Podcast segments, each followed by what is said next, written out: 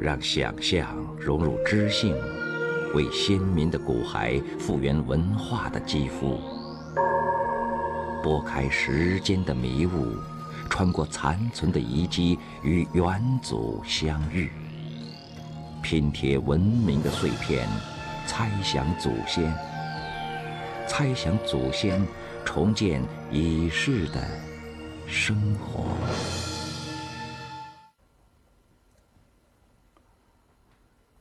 大家好，我们再一次相会在一起来猜想祖先。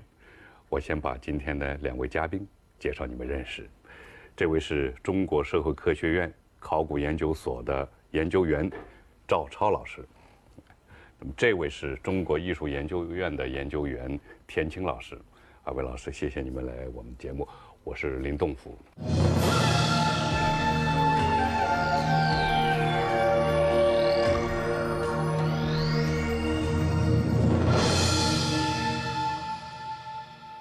我们上一次说的，就是根据专家学者们再现的古人的形象，他们根据这个头骨再现了这么一个形象。不久前出土的，就北京老山这个汉墓的那具古尸，他们在那个电脑上我们看到了他的那个复原，但是他这个服饰啊，是参照了这个马王堆的那个女士，就是辛追的。他当时出土的那个那那些衣服的这个样式，嗯，就是这样配上特别好看。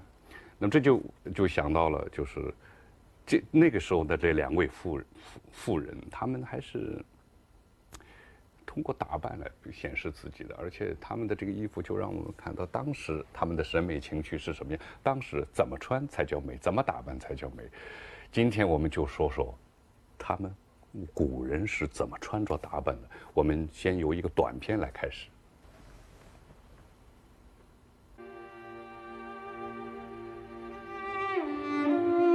马王堆三座汉墓一共出土了三千多件珍贵的文物，在一号墓出土的大量丝织品中，有一件保存完好的素纱单衣。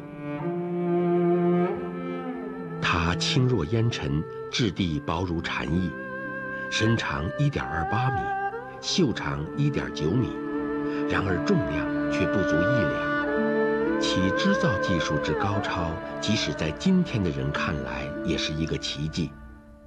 这种飘飘欲仙、似有若无的感觉，也许正是两千年前的人们所追求的境地。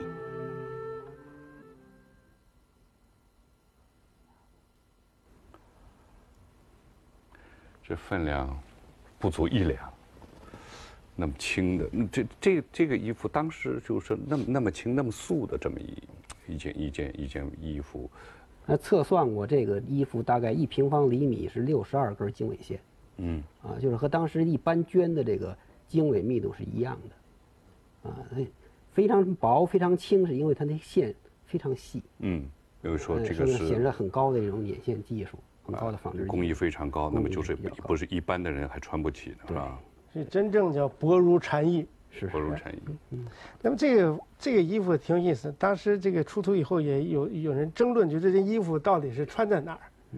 是两种说法。有人说就是别里边有还有其他的衣裳啊，这件衣服是罩在外面。太薄了，太透了。哎，就通过它来看到里面的衣服，那要那种感觉，似有似无的感觉啊。也有人想象说，是不是这就是？浴衣啊，那么这个想象更浪漫。衣倒不一定是浴衣，那么是不是内衣那就没可能有这么一种推测了。因为在同一个墓里边啊，发现有浴衣啊啊，发现有浴衣，那么就排除了这个是浴衣。哎，而且那个浴衣的形式跟我们现在穿的浴衣的形式式样都差不太多。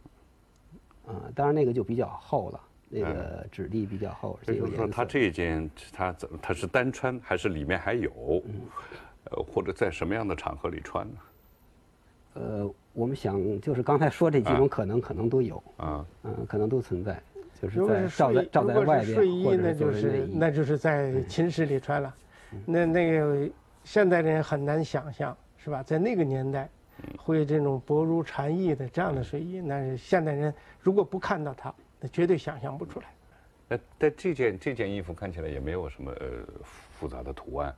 挺它不要复杂的图案哎，它里边的东西是更复杂、更美丽的。它不要图案了，哎，那都不要图案它要展示的那哎，个不管是穿在外头还是穿当做那个穿，都是里边一定要美丽的东西让别人看。啊所以中国的这个美学一讲什么羚羊挂角啊啊，讲这个似有似无啊，实际上这个实际上生活当中能看得出来。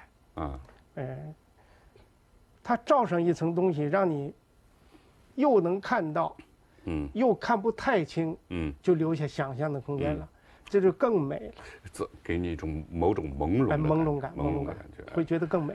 呃，似隐似现的这种，就作为这个代侯夫人来说，她当时是一方诸侯，嗯、有很好的物质享受，所以我们可以看到她这个画面上，这个老夫人穿的衣裳是非常漂亮的，嗯。啊，花纹非常的精美。这个从马王堆出土的材料里边儿，马王堆出土的这些服装里边儿，我们也能够看得到，啊，有很多很精美的丝质的这种织锦的呀，或者是这种呃罗纱的呀，是吧？各种薄的、厚的，呃，裁剪形式不同的大量的这种服装和各种各样的像手套啊、袜子呀这些其他的这些服饰用具。而且呢，呃，我们在马王堆的这个墓葬里边还发现了很多很有意思的这个当时妇女的化妆用品。嗯嗯，在这个马王堆墓葬的北边厢里边儿，呃，发现有一个漆帘，啊，就是呃漆木做的方盒，嗯，这里边儿整个装了一套完整的化妆工具，嗯。啊，里边儿有很多小圆盒，有的小圆盒里装的是粉，嗯。呃，有的呢装的是油脂状的那种化妆品，还有一盒胭脂，嗯。啊，甚至有一盒胭脂，所以可以看到当时这个妇女化妆啊也是很下功夫，而且很精致，啊，除去当然这些原材料可能比我们现在用的化妆品原材料要粗糙一点以外，哎，那种基本的手段大概都包括了。就是这个铺粉，然后涂红，这个都有了。对不也许他的那个化妆品拿到现在也是最最高贵，因为它都是自然的纯天然？的东西，纯天然纯天然的。哎实际上来说的话，那时候化妆品可能也比较简单，哎，因为它用的粉呢，现在来看，在西汉的时候，大概基本上都是米粉嗯啊，就是把我们吃大米啊磨成粉啊，它当然要，呃，经过暴晒，呃，然后磨过滤，是吧？多层的这种工艺，呃，制出来以后呢，用它这种米粉来在脸上抹，在身上抹抹粉，那就不像我们现在用的这种化妆粉都是矿物质的东西了。嗯胭脂呢，这个是用红红花那种也叫红兰花啊，它这个也花的汁水花汁啊挤出来以后，用它调制这种抹在脸上的胭脂，嗯，哎，所以说真是纯天然的东西。田老师，现他们当时这个抹这一层粉，涂一层粉呢，是不是跟现在的这个女孩涂都都涂多半是显得这个肤色白嫩？啊，这是这黄种人的一个一个心理嘛。白白哎，黄种人认为就是以以白白嫩为美，中国人认为，尤其女人是吧？所以这个敷粉，嗯，不过这敷粉倒不光是女人敷了是吧？这南北朝是，对，男人也男人也敷粉嗯这个从东汉就有。他们也为了白嫩。呃，也要 也要白白嫩，也要 也要以白为美。这个说白，然后呢，还有这个肤色里面呢，就说有生命力，于是呢还弄点红的啊，白里透红，呃，这个直到现在还依依然一样。就是在马王堆同时发掘的三号墓里边儿，而不是辛追夫人这个墓，是他另外一个墓了啊。有人推测可能是他们的儿子的墓，在他墓葬里出了很多当时的帛书，就是汉代的一个书写在帛上的这些文字材料，那里边就有很多医书，而且呢有一个很重要的导引图，这个导引图呢，那就是用这个人物的画像画各种人的动作啊，来表示呢就是一种这个连续的呃体育运动啊，或者就是我们现在说的这种气功的这种练功方法。啊，所以我想他们那个时候，呃，追求美，那么气色好是一种最最最最重要的美了。所以这个气色好啊，真正气色好用不着那些脂粉了。啊，所以是素面朝天嘛，敢素面朝天的一定是气色很好，就是他这本来就是按中国的审美观点，比如就是白里透红，啊，那就是呃可以薄施粉黛，也可以不施粉黛，是吧？这个广播操的图，这个是导引图，就知知道你怎么操练，怎么怎么怎么怎么怎么，我还是不太有概念。我觉得我们应该看个短片。马王堆汉墓中还出土了一张名为“导引”的帛画。导引是一种节奏缓慢的运动方式，以气功和仿生运动为基本内容的导引术，姿势包括站式、坐式、卧式和跨式。导引的健身方式在秦汉时期受到人们重视，通过心身合一的非剧烈运动来达到强体目的的导引术，在东汉后期追求长生的时代风尚中达到高峰。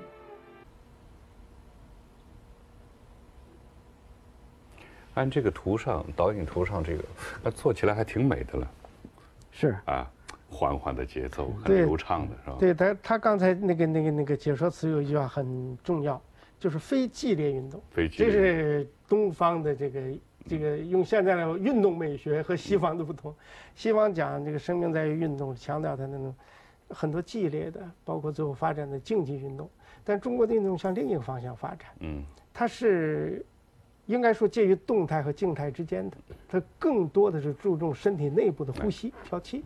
所以我们讲究的内在的，对它导引啊，所以它讲的还是人和自然的这种气的这种交流。嗯导引是是是是是气是内部的。我们现在讲讲健美呀、讲什么，更多的是练形体，比如练肌肉啊，嗯把一些赘肉啊、脂肪，比如大肚子啊，要练下去，要形体美。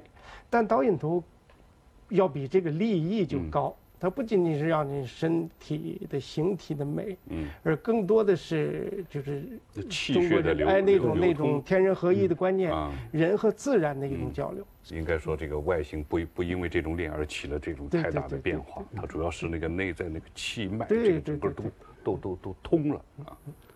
这种导引的这种材料，我们在考古发掘里发现的不少。啊。啊，这些年可见汉代在这个，呃，尤其是在西汉初年这个时候，这个东西在南方是很流行的。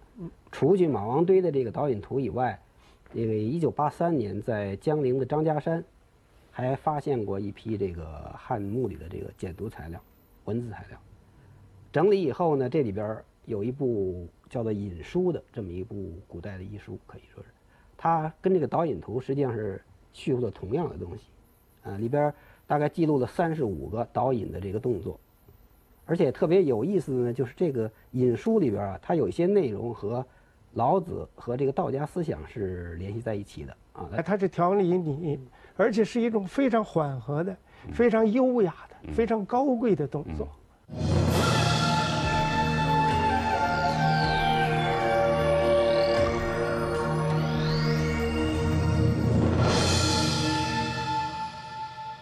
您刚才提到的练好内功的这这种这种贵族气，嗯嗯，那么那个时候是不是就有贵族呢？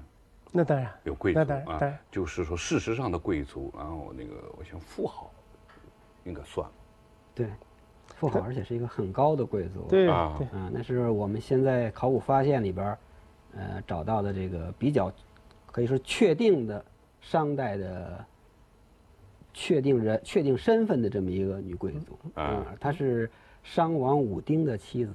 啊，呃，六十个妻子，她其中之一。哎，其中之一。但是武丁非常宠爱她，就因为恐怕不仅因为她贵族气，而且她文武都行啊。啊他恐怕也练过导引，那时候不是这个，她的身体非常好啊。恐怕他六十个妻子啊，啊呃，可以有陪他喝酒的、吃饭的，啊但是真正能替他领兵打仗的只有这一个。只有这一个。哎，这我想请朋友们一起来看一段小片子，让我们来认识一下这位叫富豪的从前古代的一位了不起的女人。一九七六年，在河南安阳郊外，兴起了平整土地的运动。为了使这里有可能埋藏的地下文物不受损坏，考古工作者进行了一次大规模的文物探查。正是在这次探查中，小屯南地的一处情况引起了人们极大的兴趣。红漆皮的出现，告诉人们下面的确有一座贵族大墓。正式的发掘马上展开。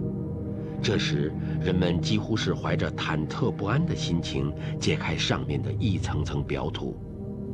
两天之后，整个墓室终于显现出来。这是考古人员第一次看到像这样随葬品完好的商代大墓。仅仅是围绕棺椁四周的青铜礼器就有两百多件，另外还有各式玉器、骨器，共计一千余件。随葬品之丰富，远远超乎了人们的想象。这时，人们不仅要问：墓的主人是谁？他又是一位怎样显赫的人物？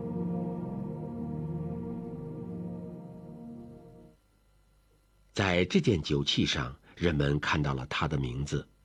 他是商王武丁的一位妻子，妇好的名字看上去很美。像是双手托着孩子并和他一起玩耍的母亲。在发掘初期，人们找到了一只梳妆匣，木质的匣壁已经腐烂，但里面的用品保存还算完好。这是一把掉了齿的古书，这可能是用来分头发用的小梳子。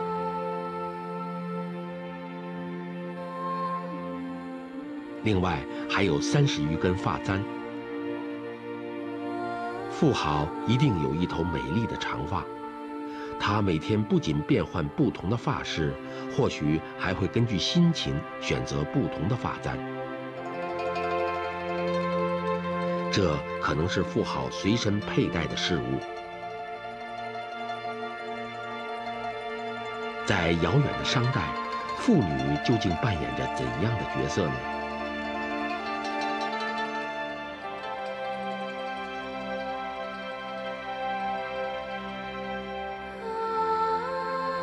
三千年前，在首都殷这个地方，有一位叫做妇好的王妃。她的生活安逸而且优雅，但是妇好还有她完全超乎人们想象的另外一面。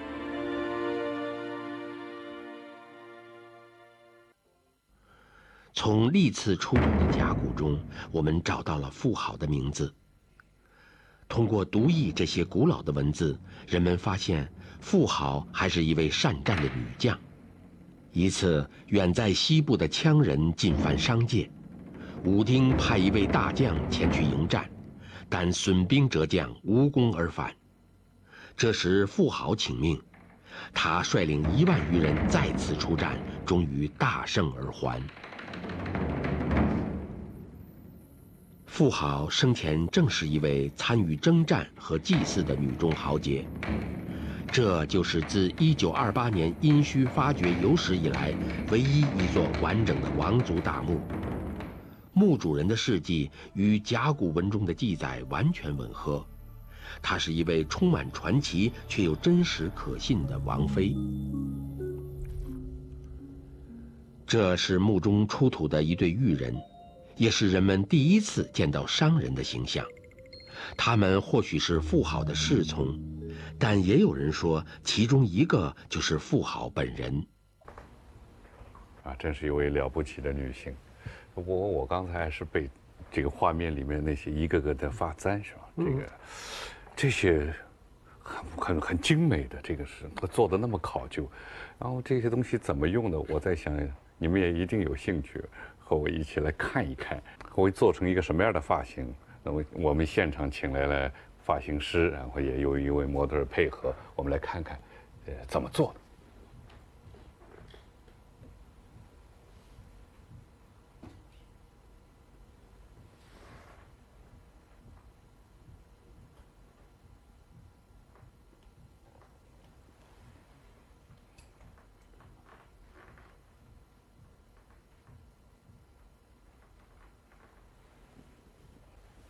不复杂。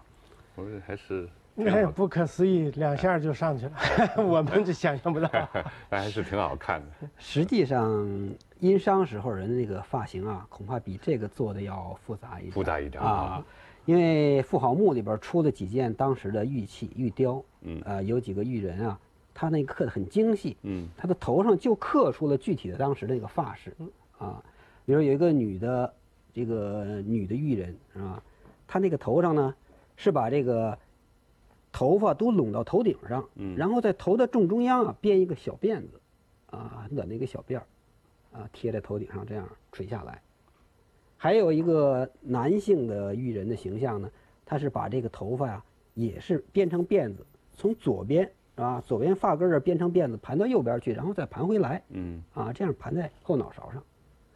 那个那个时候把头发这个盘在中间的话是编成辫子，嗯，啊不会这个散开的，呃，那么现在这个呢，我们造型师现在做的这个，那它也是变成变成辫子，然后盘起来，它跟玉人上那个发型不一定一致，但是这很可能是古代人的另一种处理头发的办法。啊啊，这个古代人也可能做过类似这样的发型。啊妇好墓里边出过这种用骨牛骨和象牙做的这种精美的鸡啊，有四百多只。嗯，啊，像你说的是这么多精美的这些东西，它可以不知道变成它怎么不知道它怎么用，变着法儿用，那自然肯定需要很很大的发机，它往上能够插出比较多的这种散嗯髻。来，像这种鸡簪，嗯、来固定头发的方法，恐怕在中国古代新石器时期啊，就是说历史以前呢，嗯那个时候的古代遗迹里，我们就发现有陶土做的骨头做的这种髻和簪。那时候就已经有了，哎，对，就是像仰韶文化的晚期的这个遗址里边就发现过。但是没有像我们看到的这个富豪用的那个那个那个那么对那，么当然考究，当然没有这那么精致啊哎，没有这么精美。一一步一步发展。嗯，但是这个头发的这个文明，人关于这个头发的这点事儿啊，嗯这可以写一本大书。各个民族都有关于头发的不同的，不光是不同的法式、不同的审美观、不同的禁忌。而而且中国古代的观念，就刚才讲的“身体发肤，受之父母”啊，你不能损伤头发的，嗯不能够随便你就就就把自己的头发剪了，或者把别人头发剪了，那都是那都是罪过的，这是不可以的。嗯所以这刑法里就要坤，是吧？就是就是一个刑法，就是把你头发剃掉。嗯，呃，就等于像像像像像像是对你的一个非常大的一个一一个打击啊。嗯，很大的惩罚，就很大的头发给给给给绞了，这个按照《禁书》的说法呢，就是坤钱是属于五年刑，就是现在说判五年徒刑，啊，判五年徒刑的这种罪行，他要把头发剃掉以后，而且戴上刑具，啊，这样去服劳役。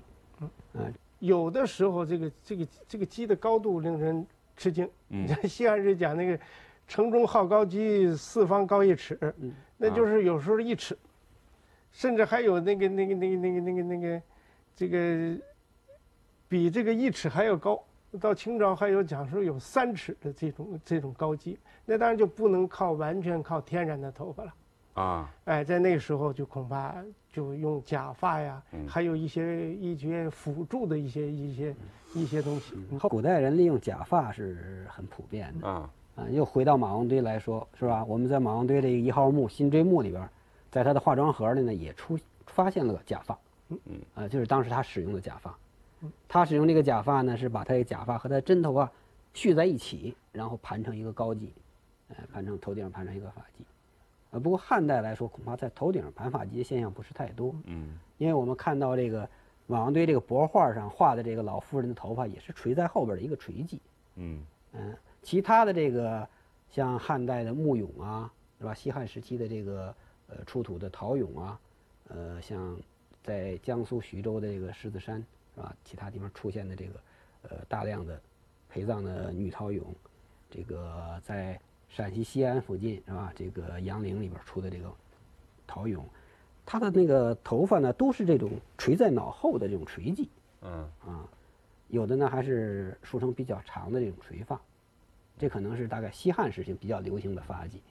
而去年在山西啊，新发掘了一个北齐的徐显秀墓，有两个人物啊，他戴的那个假发的形状啊，是卷曲的，就跟我们说看到这个英国或者是香港这些英殖民地国家那个法官戴那个假发一样。啊，所以我们想到这个东西很可能就是南北朝时期受到西来的文化影响，古罗马文化的影响。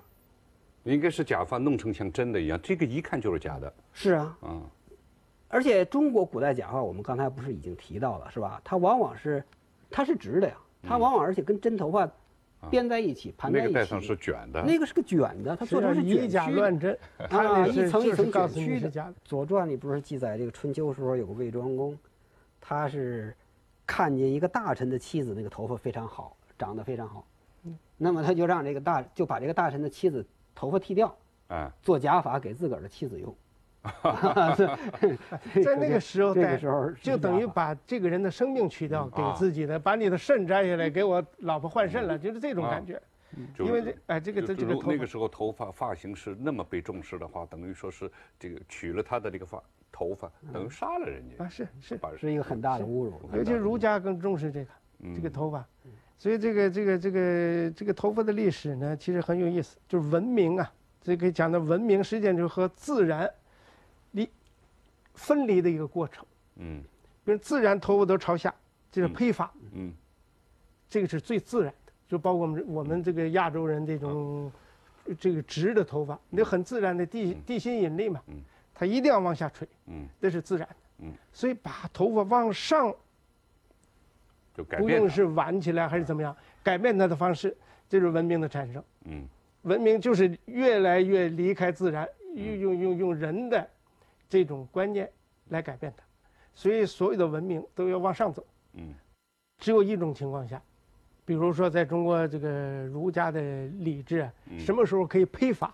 啊，家里死了人，服丧的时候，用披发，就不再往上梳，也不挽起来，什么鸡呀、簪子什么都不要，披着法，非常自然的披着发。有丧事，这就有丧事。还有是披发扬狂啊，装疯卖傻的时候可以披头发。那么在正常状态下，你必须处理这个头发，就是文明要求你。把自然的东西，这个自然的头发要改变一下，嗯，而且符合当时的人们的审美的观念，啊，那么要要表示表示我的身份，表示我的我的我的一个一个内心啊。而且在古代封建社会里边啊，它可能是一种礼制的要求，嗯，啊，就是我们知道中国是个讲礼的国家了，是不是？很早就周公治理了，这个礼制啊，约束人的日常生活的各种方方面面，嗯，呃，包括你的头发。其实我们现在是从影视作品里面看到的，再现唐代时候的那种那种发型，我们还是觉得很好看。我们今天那个发型师还特为我们再做了一个那那种那种发型，您您您您看看，这个就比较典型的了吧？是的，我们现在看到是实物资料比较多，嗯，所以能够比较成功的模仿。这比我们复哎，这比我们复原这个复好的。那就资料可多得多，而且可靠的多了。还真是麻烦。那么现在松动多了啊！你看我这个头发现在慢慢的这个少了，那就可以无所谓发型了，我只留个头型就得了啊。这是这是另外一种文明标志了，就是随着社会的文明的真正的文明的程度的增加，人们对这个法式的这种要求和对。异样的法式的这种容忍度，嗯，都增加。就宽松也是一种文明。哎，宽松。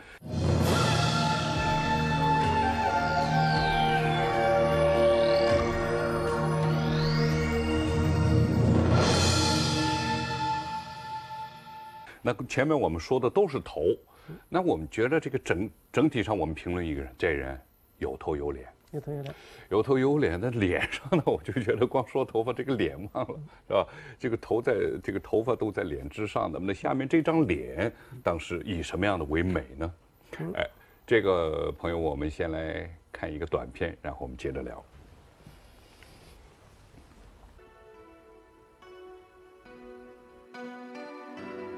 有句古诗说：“云想衣裳花想容”，意思是。爱美是人的天性，而在妇女的身上，这一天性就体现得更为突出了。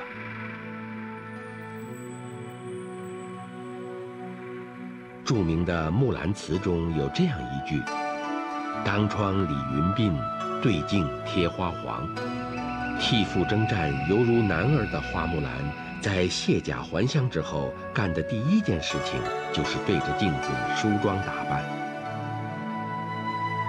一千多年前，木兰贴在脸上的花黄是一种什么样的事物呢？今天的人们还没能给它下一个定论。但是从一些考古资料中，我们可以了解到，这大概是一种用黄颜色画的花样。据说，南北朝的时候有一个寿阳公主，一个春光明媚的日子里，寿阳公主正在庭院中睡午觉。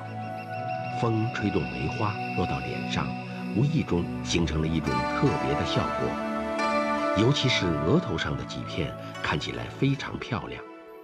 后来宫里人就学着他的样子，用纸剪成梅花贴在脸上。中国最早的胭脂出现在商朝，据说，妲己能得到商纣王那么长时间的宠爱，就是和化妆有关。在唐代，贴花是妇女们最流行的面部化妆。这些贴在脸颊、眉间或额间的花样有几百种之多。唐朝是中国封建社会的巅峰状态。生活在那个时代里的妇女非常讲究化妆，而且风格多样。单从她们的眉毛上，我们就可以看出很多名头。桂叶眉、雀跃眉、八字眉是当时最时髦的几种眉形的代表。与现代人一样，唐代妇女化妆的时候也要在脸上打些粉，把胭脂打在手上，然后往脸上抹。深的叫酒晕妆，就好像喝了酒似的；淡一点的就叫桃花妆。还有一种是打完了红的以后，再铺上一点白粉，叫做飞霞妆。用红颜色在脸颊旁边画上两三道，叫做血晕妆。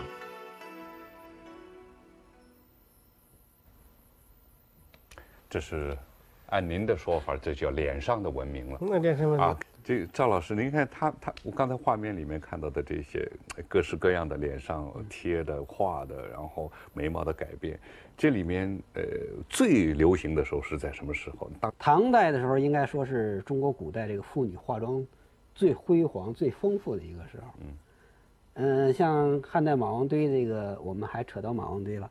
他这出土的这些化妆品里，咱们看是吧？只有胭脂粉是吧？还有一些油状的这些东西，都是脸上用的东西啊，很简单，啊，要按照这个战国时候宋玉这个《登徒子赋》里边讲的，就是两种这个化妆方式啊，加白和加朱，是吧？《登徒子赋》里说形容这美女，说是着白则，呃，着粉则白，是吧？施朱则赤，那说这人呢长得是正好。啊，不白又白又红的，你要再加点白白粉的话，它就显得嗯不能添加了，哎，不能添加，正合适它长得。可见那个时候的化妆品呢就比较简单，嗯，只有这么两种颜色，啊，那到了晚一点，东汉晚期的时候，就说有这个提妆啊，类似这种，就说，比如画黑嘴唇的这种情况就出现了。从南北朝时候开始呢，这个就出现了一些新的这种化妆方式，啊，比如说像这个。呃，《木兰诗》里讲的这种对镜贴花黄啊，在脸上涂黄粉，额头上和脸颊上涂黄粉，这个拔眉毛这个风俗恐怕很早就有。汉墓里边啊，曾经出土过一些小镊子，嗯，啊，化妆品，有人认为这种镊子就是呃，就是妇女用来拔眉毛，好，然后妇女用来拔眉毛，拔掉眉毛以后用眉笔画。这个画眉毛眉笔呢，我们在广州的汉墓里边也发现过，啊，所以可见这个画眉毛这个风气是很早就有了。那唐代的时候，这个眉毛画的形式更多了，是吧？刚才介绍的有这个峨眉啊、八字眉啊、什么提妆啊这种形式，啊，这个峨眉现在我们都说峨眉这个形容妇女，是吧？说这个这个好像一想起来，这个是很美妙、很美的这个词儿。可是你要真看见这个峨眉，大概你就没有这 一个大蛾子在眼上，像一个大蚕蛾趴在脑门上一样。但是那个时候人认为这个很美的，有点妆艳。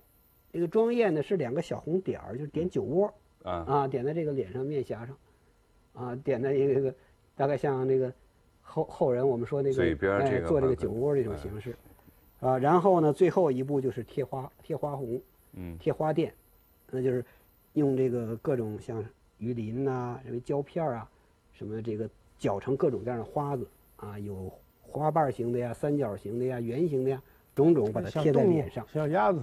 哎，把它小鸭子、什么小小鸳鸯这种情况都贴在脸上。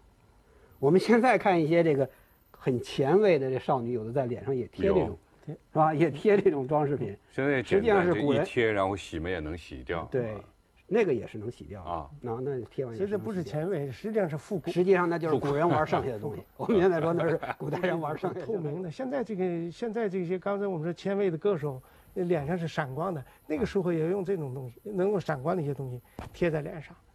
这个，但是所有流行的、人工的美，所谓时髦啊，那这个这个这个时髦的东西，嗯都会过时，而且过去之后，另一个时代的人，就不但不以为美，反而以为怪。嗯比如我们刚才讲这峨眉，是吧？讲这个我们，呃，讲讲这个卧蚕眉、丹凤眼，哎，这这这个这个，读汉字给你的印象是 觉得很美，嗯但你仔细往里面一琢磨，那卧蚕眉，嗯，一个大蚕也是个大啊大蚕点卧蚕我这么眉啊这这个这个这个，就觉得这这的确很可怕。从一些纪录片里面看到的这些非洲部落，一些一些这个呃印第安部落，他们这些原居民，他们还在做着一些特保存着。这个耳耳朵垂下来，然后这边下巴，包括舌头上这种改变，这个我们看起来似乎有点可怕，但是他们觉得很美。那有时候也能看到，就是他们也画脸，呃，小女孩出嫁之前，然后把脸这样画的，哎，是这个每每个民族都都有这种嗯。改变自己身体的本来的面貌，嗯。来来增加它的所谓美感美感的这种，每个民族都有。啊，这个中国古代的少数这个原始民族啊，这种改变自己面貌，呃，这种做法也存在嗯。啊，也存在。比如说，在这个大汶口文化的这个遗址里边，就发现过这个有人故意的这个当时的这个原始居民啊，拔去一些牙齿，自己故意拔去一些牙齿来改变他的面貌形状，嗯。或者他在这个嘴里边含两个石球啊或者陶球啊，来改变一下他的这个面貌的这个外核形状。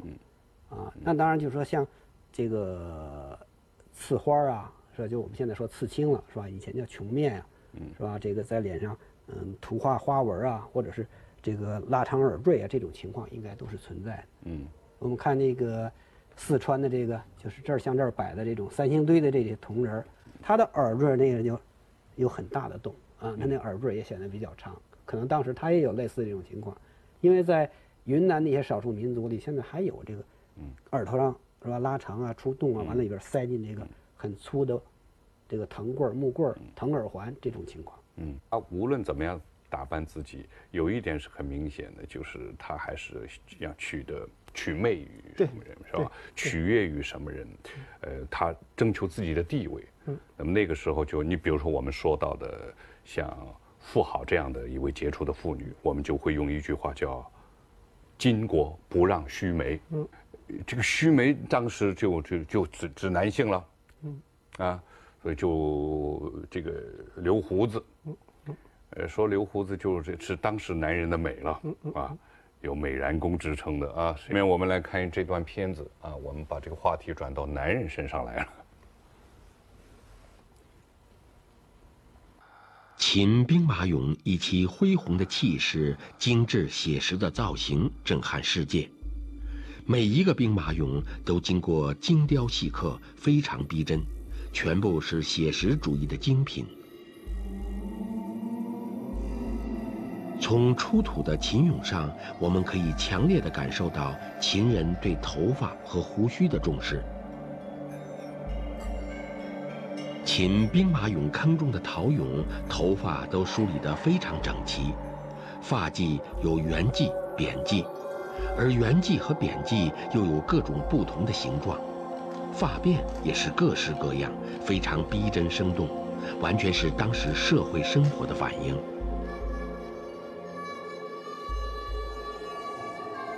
秦人对于头发和胡须十分看重，如果犯法，就有可能被剃发或拔掉胡须。秦俑坑中的陶俑，除了极个别未发现有胡须外，其余的武士俑都有胡须。胡须形状各异，有络腮大胡、双脚自然下垂的八字胡、三滴水式的胡须、山羊胡须等几十种形式。嗯，这胡须也是造型各异啊。对，有有有有络腮的，然后有八字胡，这个胡子剃的都一个个都很漂亮对，有的这个胡子修饰是挺好的。还有向上翘的，啊是吧？这这个也有意思，就是过去中国人认为啊，这个这种向上翘的这种这种虚形，嗯是吧？是从这个这个这个西方传过来的。就是你看兵马俑就有这种，就把胡子，呃向上翘。这个向上翘，呃也有意思，也是像我刚才讲的，这是违背自然规律的，因为胡子是自然的哎，地心引力嘛，要往要要向上它不。会往上翘的。这要往上翘的话呢，就要有些呃方法，哎，呃，从你个人的不断的往上撵啊，嗯用用用时间是吧，来来来塑造它，也可以的。像现在到到这个美发店去美须是很容易的，用化学药品或者是这用增加它的温度都可以的。现在没有什么材料能明显的说明啊，古代人他修剪胡子。嗯像田先生刚才说的，就是说这种八字胡，汉人那种八字胡，他肯定是有所修饰啊，或者手捻，手捻或者得可能用一些胶啊、油脂之类的东西，是吧？来使它往起翘，帮助它往起翘。但是我在那个山山这个山山东的以南，山东以南啊有一个汉代的画像石墓，我们在那个画像石上啊，发现了这样一种人物啊，他就留着两个络腮胡子、啊，就是这个很长的络直的，但是不是弯曲的啊，不是像胡人那样，他是直的这种腮上留着胡子，但是下巴没有胡子。嗯，所以我想这可能是应该是像田先生说的，这是违反自然规律的，是吧？因为不可能就是光是这个腮两部长胡子的，这个下巴不长胡子。修掉了。像这种情况，我想大概汉代的时候是有过修剪胡子这种具体的这种做法的。那那其他的像都留着比较长的这种长上长须的这种情况，那我们就没法说他是怎么样修剪的了。修，在中国人过去不叫胡，它上面就叫刺，是嗯哎，下边叫须，两边这叫髯，是吧？美髯公啊，嗯这得得连鬓胡子，才能成为美髯。嗯光是这个须，这刺跟须不行。嗯，对还在这边都汇过来，所以形容关公说无履常人。啊，五缕长啊五髯缕长髯就是五缕，五缕那就实际上这两缕儿对叫这两缕髯是吧？啊？这边的这这个这这这边还有两缕儿，下边就就五缕。就是这个整个是一道一道的这个啊，这个。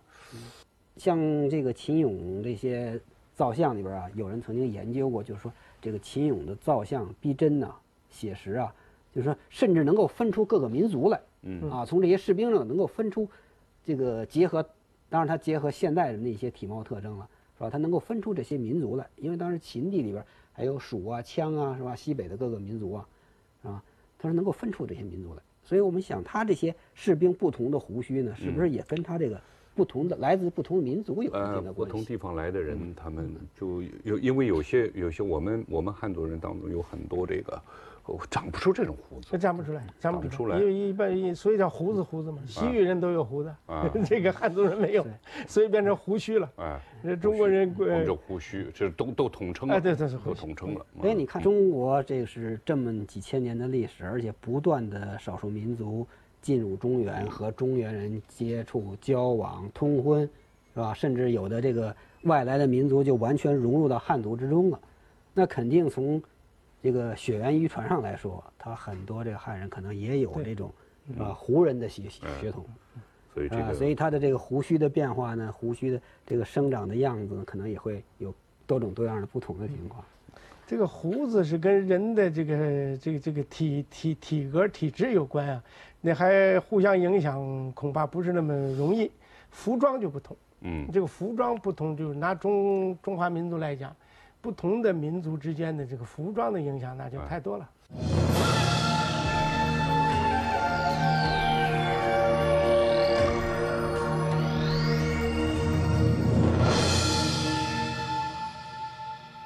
说着说着，咱们说到服饰了。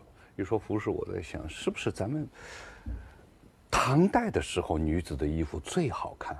这个一个是我们现在看到的唐代的这种形象资料啊，比其他的时候的形象资料都要多、要丰富。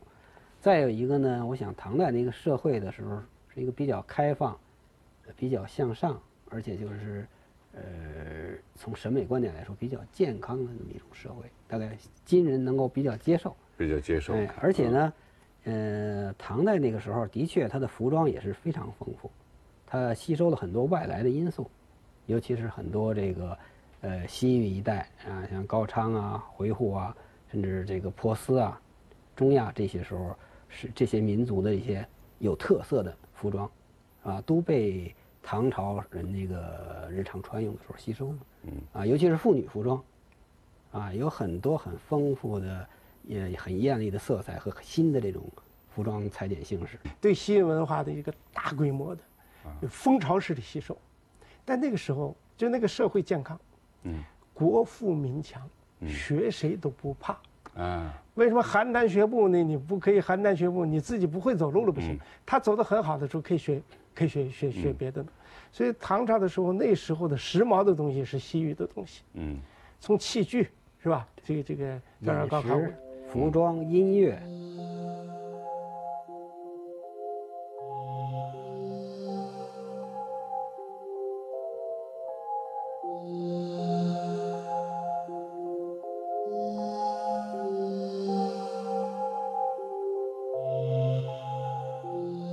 唐朝社会风气开放，由于广泛地吸收了周边国家的优秀服饰风格，所以唐朝妇女的服饰五彩纷呈，有体现女性美的袒胸服装、高腰长裙。袒胸服装在当时十分流行，不仅脖子全部裸露，连胸部也处于半掩半露的状态。宫中和民间都以袒胸为美。从这些出土的三彩陶俑上可以看出，唐朝妇女以胖为美，但是却十分强调人体的曲线。贵妇面部圆润，体态丰满，身穿裙腰高至胸部的连衣长裙，贴身的丝织长裙可以突出地表现出女子的身段。裙子是隋唐时期妇女的主要衣裳之一。它的基本样式并没有贵贱之分，在各阶层的妇女身上都能看到。体态轻盈的侍女也身穿高腰长裙。唐代妇女的自信、外向、热烈，为历代妇女所不及。她们的衣裙通常薄如蝉翼，令胴体隐约可见，即使在今天看来，也不失为大胆的装束。妇女穿男装在唐朝是一种时尚。唐代妇女比其他封建时代的妇女享有更多的自由，女子下棋、外出、骑马，在当时都是很常见的事情。从我们现在看到的壁画或者陶俑里，都有穿男装的妇女形象。据说武则天的姐姐虢国夫人就经常穿男装出现在街市上。赏心悦目，但那个那个更有意思，就是他穿男装啊，就是他们的服饰里又融进了这个男装的这个这个这个成分。那个除了当时的社会风气呃社会气氛比较宽松以外，还有别的原因吗？嗯，这恐怕主要还是跟当时实行穿胡服有关系啊。因为当时社会上很流行穿这种胡服了，当时说叫胡服，实际上就是西域。这一代的这些少数民族的这些比较有特色的民族服装，那些服装呢，我们看来啊，基本上都是以长袍为主，啊，以长袍为主。他这些民族穿这个长袍呢，你从这个现在我们见到这些形象资料上来看呢，它好像没有什么男女的这种典型的区别。它不像中国传统服装，中国传统服装男女衣裳是分得很清楚的，是吧？比较早期的是吧？像商周时期啊，那时候。男装呢是分成上衣下裳，分两节的；女装呢基本上是一个一体的，是吧？像我们看汉代那个深衣，是吧？女子穿那个深衣，那是一个长袍一直下来的。以后后来呢发展的变化呢，成了女子的服装变成了两截儿啊，下边穿裙，上边穿那个短衣短裳，啊，这种变化的南北朝时期都已经出现了。可是胡这个胡狸胡服，它一般都是这些游牧民族嘛，嗯，是吧？绝对不会说穿裙子那个时候。它就是一个长袍一直穿下来，所以这个男女的区别并不是很大。很有个性的女人才可以穿男装。她有一些啊，可能甚至一些宫中的这种制度啊，就有一些女官她就是要穿男装，对对对，嗯这是吧？我们看那个唐代的这个永泰公主墓的这壁画里边，嗯，是吧？壁画里边，她这个永泰公主墓的墙上壁画画的一排侍女里边，就专门有这个穿着这个男的宫装的这种女官，啊，这个大家可能有的人分析，这可能叫做裹头内人，嗯啊，就是唐代宫中的这种女官啊、她专门穿一种男士的这种嗯呃常服，啊，这种官常服。哎，这个可见当时就是像田先生说的似的，是吧？他很宽容，嗯社会环境很宽容，他不是把这个女子穿男装看成是一种离经叛道的事情。刚才那个片子也能看到，就是中国唐代或者中国古代的这个这个服饰文化对这个亚洲一些国家的影响。嗯，因为唐代的妇女的这个带子不是束在腰上，是束在比较靠上。你看现在这个朝鲜民族的服装，它这个带子也是也是束在这儿的。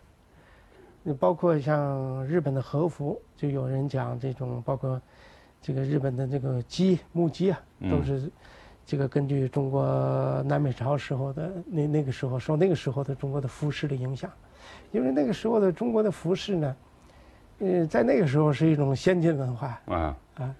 这个包括这木屐，高高的屐，呃，李白那个那个《梦游天姥吟留别》讲这个脚踏谢公屐，身登青云梯，半壁见海日，空中闻天鸡。那种鸡，谢公鸡啊，就是当时这个这个这个这个谢家，呃，在南北朝时那是大家嘛，传说是谢安发明这个鸡，他这个鸡有齿儿。嗯哎，英莲鸡齿印苍苔是吧？小扣柴扉久不开它有齿，可以不怕滑。啊哎，在泥地里可以走。穿着那个高高的鸡啊，你的衣服、裤子这个仓啊，你不会，呃，被泥打湿。而且上山的时候呢，你可以把前面那个鸡翅拿下来，呃上去；下山的时候呢，可以把后边的鸡翅拿下来。啊哎，它这非常其实是非常方便的一种。看起来那么高的，它行走时候还是方便。哎啊，这对整个亚洲国家都有很大的影响。你看，咱们今天说，呃，从这个马王堆的那个辛追的这个，就这个素素纱单衣这说起，一直说着说着，我觉得咱们古人对这个服饰啊，对美的这个追求啊，绝不亚于古今人，而且我觉得还是有过之而而无不及。而且他们对这个服饰啊，嗯这个这个这个对对这个打扮的这个承载的这个意义也很重大，就是这很重的啊。一部服饰史、化妆史，实际上就是也是一部社会史、政治史和经济史。是，因为唐朝的服饰为什么这么这么华丽？嗯因为那个社会啊，国富民强啊，嗯你凡是这种国家昌盛的时候，啊，人们追求美的愿望就更强烈，嗯，就更容易满足。而且也也更大胆的吸取外来的文化。对，啊对，只有自己薄弱的时候，怕外来的文化，然后是是灭了我们？呃，觉得这个特别有意思。但是说着说着，我还是觉得咱们有很多东西似乎是现在还没有更更多的办法把它解释出来。是我们还受这个具体我们现在掌握材料的限制，嗯啊，我们现在只能够大致的勾出一个这个古代人服饰化妆它这个历史轮廓。嗯，那么以后要是发现的材料越多呢，我们能够把这个问题说得更清楚。不过就是现在这些材料，我想大概也能够给我们展示古代人很丰富的这个社会生活的一个面貌。就是我们有些是不知道，然后这样猜想，越猜想越有情趣，然后有不同的说法，对于人类来讲，永远是未知的事物比已知的事物多。就是啊，所以这个我我这人人们对这个神秘的东西就有兴趣，然后不断的哎去获得一点什么，然后还有还有一些没有解释出来，那就继续猜想吧。是，有些新的发现有时候往往能够给我们带来很多很值得思考的新的问题。但是想起来